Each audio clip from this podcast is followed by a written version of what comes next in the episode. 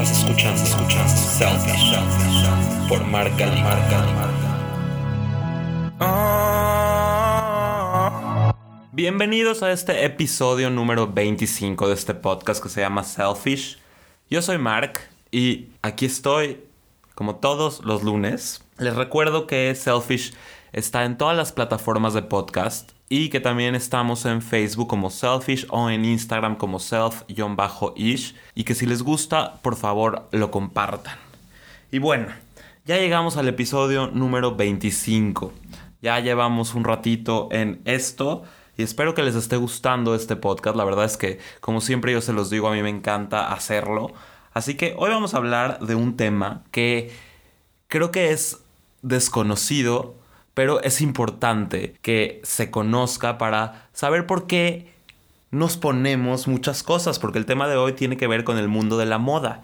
Si ustedes ven el título, el título del episodio se llama Moda y monarquía son sinónimos. Y aunque yo sé que no son sinónimos, obviamente, pero en este episodio les voy a demostrar cómo casi casi tienen una concepción similar. Entonces, Vamos a empezar. Cuando pensamos en la industria de la moda, lo primero que se nos viene a la mente es relacionado con el negocio de producir y confeccionar ropa. Pero pensarlo de esa manera elimina la importante diferencia entre lo que es moda y lo que es vestimenta. O sea, vestimenta es ropa funcional, una de las necesidades básicas de la humanidad, pero la moda no solo se limita a eso, sino que incorpora sus propios prejuicios de estilo, gusto individual y evolución cultural.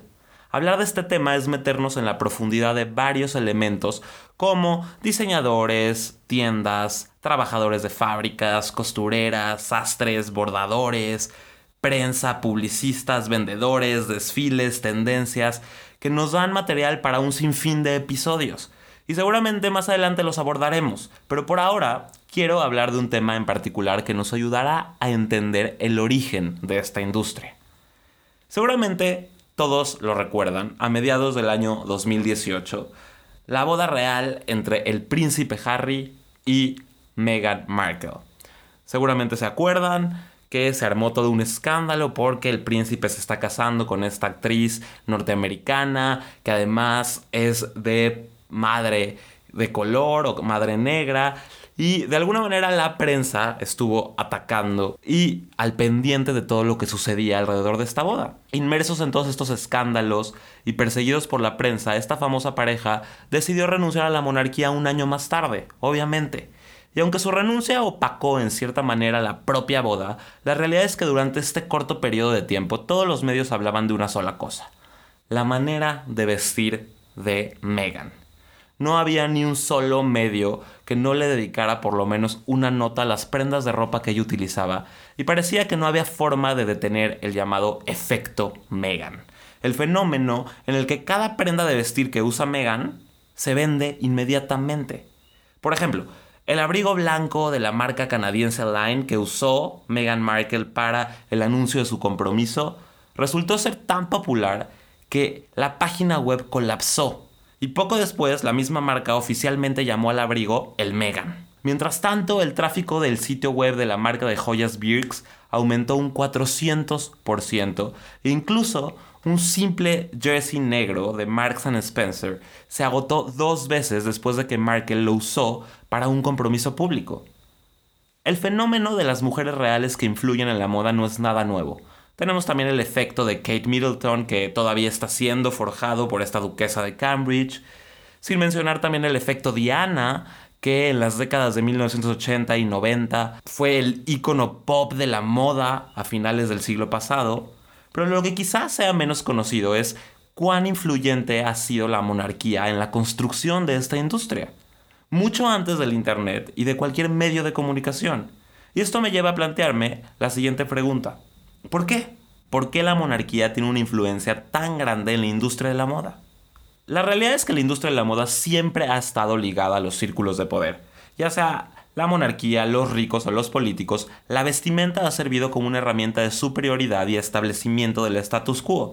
Desde Roma, con Julio César, ya veíamos una diferenciación de clases a través de la vestimenta, o en la Edad Media con personajes como Ana Bolena, que gracias a sus extravagantes ropas o outfits con estilo francés apantalló a Enrique VIII.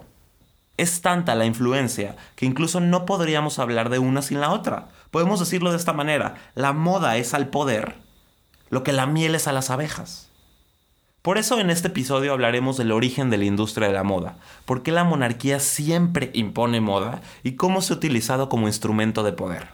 Es evidente que siempre se ha utilizado a personajes para posicionar la ropa.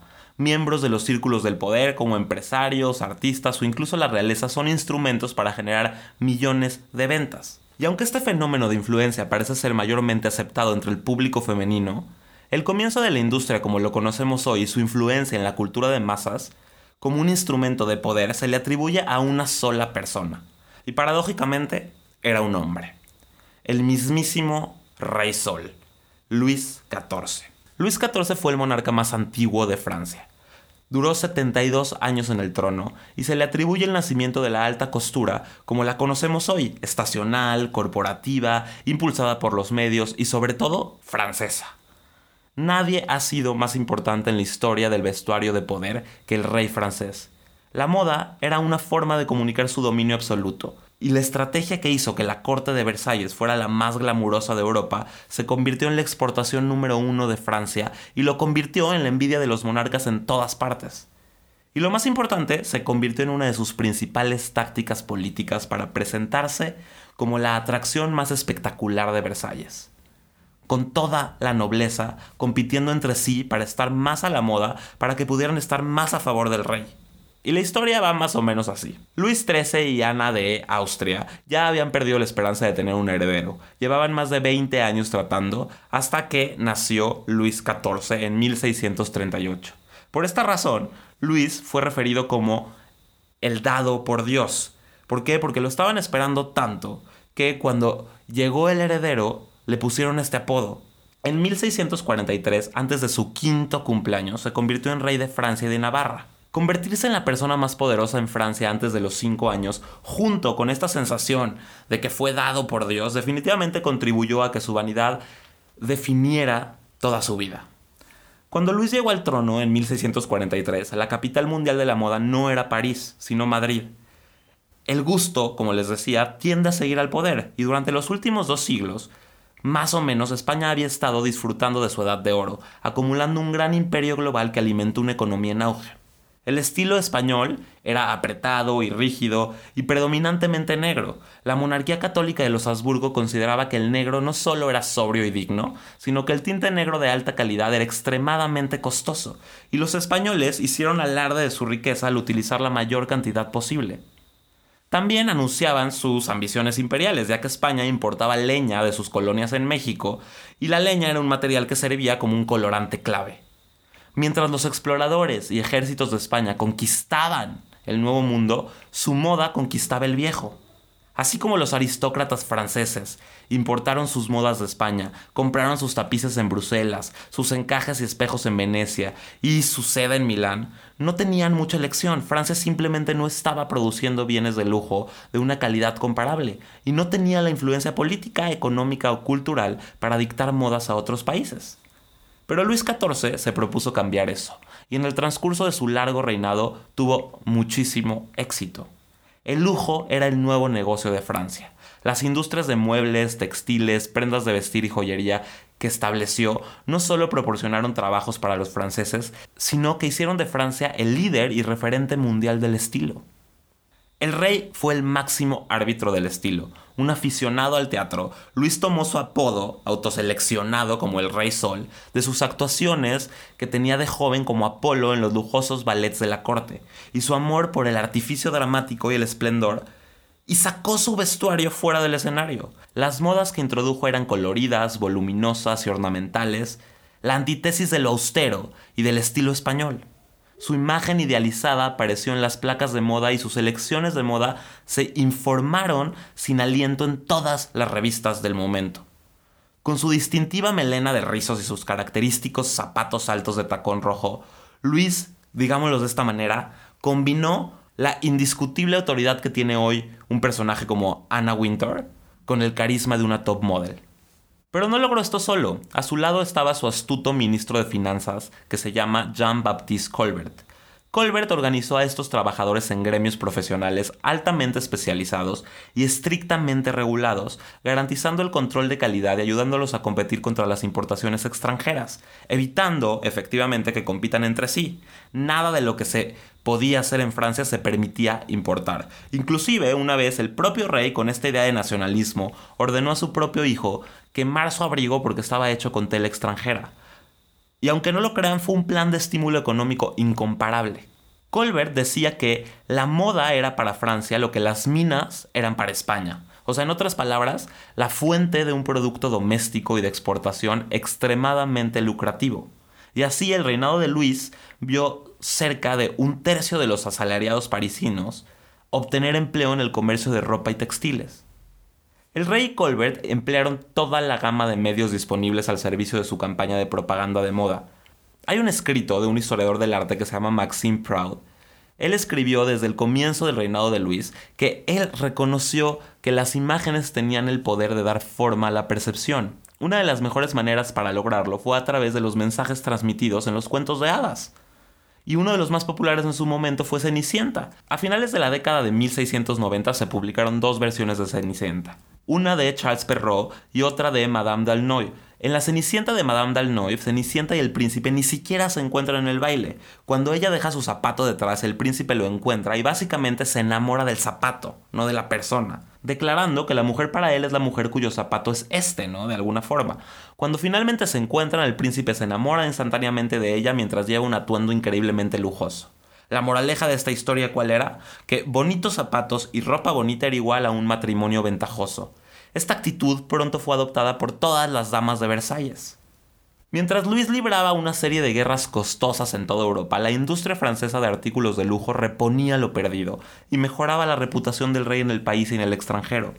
Luis XIV transformó Versalles en un lugar de exhibición para lo mejor de la cultura e industria francesa, no solo moda, sino también arte, música, teatro, jardinería y gastronomía. Impuso un estricto código de vestimenta y etiqueta en la corte que aseguró un mercado estable para la ropa y las joyas de fabricación francesa. En la corte de Versalles, siguiendo el ejemplo de su rey, los nobles mostraban su riqueza y estatus a través de la moda. ¿Se dan cuenta de lo que hizo? Él puso el código de vestimenta en donde anunció que solo se podía comprar ropa hecha en Francia. Entonces con eso garantizaba la economía francesa. En presencia del rey se exigía a los hombres que usaran un hábito abilé, que era un abrigo extravagante hecho de terciopelo o seda, y las mujeres vestían un gran hábito de corte, que era un vestido bordado que mostraba sus hombros desnudos. Así, Luis se aseguró de que Versalles tuviera la etiqueta de vestimenta más estricta de cualquier corte real en Europa. A diferencia de otros monarcas europeos, ideó diferentes códigos de vestimenta para cada función de la corte. Ser cortesano bien vestido era una señal de que se podía permitirse un peluquero, un barbero, un sastre, un joyero, un perfumista y un zapatero. El gasto de esta nueva ropa hizo que muchos nobles se endeudaran, lo cual podría decirse que esa fue la intención. Endeudados los nobles, obsesionados con la moda, no eran una amenaza para su gobierno, y así él controlaba todo. También inventó una chaqueta de seda azul claro que era reservada para el rey y unos pocos nobles favoritos. Los nobles necesitaban cartas de patentes para usarlos y solo 50 a la vez podían usarlo. Y esto estaba sujeto a cambios, por lo que mantenía a todos alerta sobre las nuevas tendencias. El lujo era necesario, no solo para la salud económica del país, sino también para el prestigio y la supervivencia de la monarquía. Francia pronto se convirtió en el poder político y económico dominante en Europa, y la moda francesa comenzó a eclipsar la moda española de Italia y de los Países Bajos. El francés era el nuevo negro. Luis había aprovechado la vanidad de sus súbditos para consolidar su poder absoluto, pero la moda también se convirtió en una estrategia para que él expresara su propia vanidad con fines políticos. Incluso aseguró que vestirlo se convertiría en una importante actividad ritualista de su monarquía absoluta. Él había pensado que debido a que Dios lo eligió para gobernar Francia, vestirlo cada mañana se convertiría en una actividad semi-religiosa. Y aunque no me lo crean, los nobles pagaban para ver al rey vestirse, ya que esto proporcionaba también importantes momentos de contacto con él, y entregarle al rey sus zapatos se convirtió en la actividad más importante de la nobleza. Al contrario de los otros monarquías o de los otros reyes, donde la actividad más importante era la guerra o la batalla, para Luis XIV su actividad más importante era la vestimenta. Otro invento que cambió la historia fueron los zapatos de tacón rojo, que se utilizaban como símbolo de poder. Solo se limitaban a la realeza a la nobleza, pero la tendencia se extendió rápidamente por todos los nobles y miembros de la realeza, convirtiéndose en un elemento de su creciente poder continental en toda Europa y un elemento indispensable en el guardarropa de cualquiera hasta la fecha. Una de las innovaciones más eficaces y de mayor alcance de Colbert fue exigir que los nuevos textiles aparecieran estacionalmente dos veces al año. ¿Se dan cuenta de la estrategia de marketing? Los estampados de moda a menudo se etiquetaron como invierno o verano, con accesorios correspondientes como sombrillas, mascarillas y abanicos para el verano, y para el invierno había pieles y capas para hombres y mujeres. Debido a este cambiante clima francés, siempre hubo un cierto ritmo estacional en el comercio textil. Pero ellos lo formalizaron. Independientemente del clima, la temporada de moda de verano comenzaba puntualmente el séptimo domingo después de la Pascua, a mediados de fines de mayo, y la ropa de invierno comenzaba el primero de noviembre, Día de Todos los Santos. Pobre de el que se atreviera a presentarse en la corte con un vestido de verano el 2 de noviembre, era casi un delito. Otros países, Obviamente tomaron nota de los buenos resultados económicos de esto y comenzaron a imponer horarios estacionales similares a sus propios tejedores. La industria de la moda no solo se enriqueció con la actualización constante de los armarios, sino que los franceses tendían a aburrirse si una tendencia duraba demasiado, así que también se cambiaban los diseños constantemente. El lujoso nivel de vida y el intrincado programa de etiqueta que introdujo continuó definiendo la monarquía francesa hasta la Revolución. La industria de la moda fue una estrategia esencial en su búsqueda del poder absoluto. Creó la imagen de opulencia que lo rodeaba, creando la imagen eterna de él como el sol en el centro de la galaxia metafórica en Versalles. Y aunque su nombre sigue siendo sinónimo de antiguo régimen, absolutismo político, lujo sin igual, gloria militar y grandes esquemas artísticos y arquitectónicos, muchas de sus innovaciones y reformas no sobrevivieron a la revolución pero la industria textil y de moda de alta gama que fundó sigue fortaleciéndose, trayendo fama y fortuna a Francia hasta la fecha. Su legado es evidente en la actitud moderna de Francia hacia esta industria y la actitud global. Después de su muerte Luis XIV en 1715, los estilos de ropa comenzaron a evolucionar, la moda cambió a un estilo más ligero y frívolo, pasando del barroco al rococó. El último periodo se caracterizó por colores pastel, vestidos más reveladores y muchos volantes, lazos y encajes, y esta mirada se extendió desde Francia y fue copiada por la élite en otras capitales europeas. Aquí es donde entra el segundo personaje, María Antonieta. María Antonieta era una princesa austriaca antes de casarse con Luis XVI en 1770. La ropa siempre había sido un poderoso significante de la nacionalidad, así que cuando ella viajó de Austria a Francia para casarse, su séquito se detuvo en la frontera entre los dos países y ahí la despojaron de toda su ropa austriaca y la vistieron de la ropa hecha en Francia. Ese ritual significó su transformación del austriaco al francés. Después de convertirse en reina en 1774, María Antonieta abrazó la pasión de su nueva nación por la moda. Su entusiasmo por la ropa encajaba en la cultura más amplia que reinaba en Versalles. En el siglo XVIII, la ambición de todas las mujeres de alto rango era impresionar en la corte con su ropa. La presión del consumo y las complejas reglas de etiqueta de la moda dictaron que las mujeres no deberían usar el mismo atuendo más de una vez no al menos sin alguna modificación cuidadosamente elegida y costosa. ¿Se dan cuenta que eso se usa hasta la fecha? ¿Cuántas veces no les ha pasado que no quieran repetir outfit porque así está impuesta la industria de la moda? Pero esto viene de María Antonieta. Y aunque la moda en su reinado fue utilizada para obtener poder, para ella fue contraproducente, al contrario de para Luis XIV. Su lujoso guardarropa solo aumentó su imagen como una derrochadora frívola y una de las principales razones por las que el pueblo francés la despreciaba. Esta antipatía acabó con la monarquía y la llevó a la guillotina en 1793. Pero aún así, su afición por el status quo y la imagen ayudó a mantener a Francia como la capital de la moda europea durante los siglos XIX y principios del XX, convirtiéndose en un ícono de la industria, posicionando sus peinados y sus abanicos por toda Europa. Durante siglos la monarquía ha impuesto moda y muchas de las cosas que utilizamos son en realidad prendas que en su momento se usaron para explotar la supremacía y el status quo. Ejemplos hay muchísimos. En el caso de la monarquía inglesa, la reina Victoria, también un reinado muy largo, popularizó el famoso vestido blanco de bodas. Gracias a ella las mujeres de todo Occidente se casan de blanco 180 años después.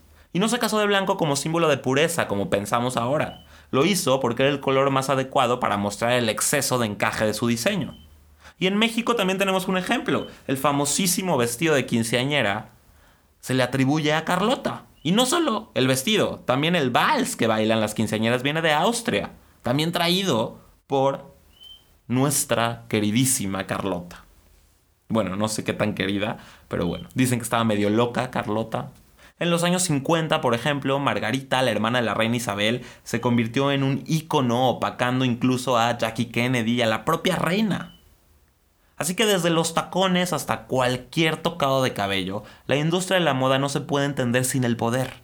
Las masas aman vestirse como la monarquía. Aspiracionalmente es el ciclo de consumo perfecto. Por eso no es de sorprenderse que tengamos el efecto Meghan o el efecto Kate o el efecto Diana en su momento, en donde fueron íconos de moda que marcaban tendencias. La moda no se puede separar del poder, y aunque hoy la industria ha evolucionado adoptándose a los deseos de los consumidores, a las masas, a las tendencias de lifestyle, y aunque las referencias culturales de la moda ya se encuentran más en las calles con esta idea del street fashion, la realidad es que la moda se sigue utilizando como instrumento de poder. Si no, volteen a ver a todos los que están en el círculo de poder arriba, ya sean artistas, ya sean políticos o ya sean propiamente monarquías, que utilizan la vestimenta como superioridad. Y además contagian de alguna manera a todo el pueblo. Esto fue todo por hoy. Espero que les haya gustado este episodio. A mí me parecía muy interesante que sepan que la industria de la moda empezó con Luis XIV, que además él posicionó los zapatos de tacones que todas ustedes usan, así como la reina Victoria posicionó el vestido blanco que todas ustedes también usan si es que se quieren casar. Siempre es importante ver de dónde se originan las cosas y ver que los círculos de poder tienen más influencia en nosotros de lo que pensamos. Les agradezco muchísimo por escucharme y les repito que si les gusta, por favor lo compartan. Y de verdad, siempre leo todos sus comentarios y se los respondo. Si no se los respondo aquí en los podcasts, se los respondo en Instagram o en Facebook. Y como siempre, nos escuchamos la próxima. Estás escuchando, escuchando, por Marca Marca.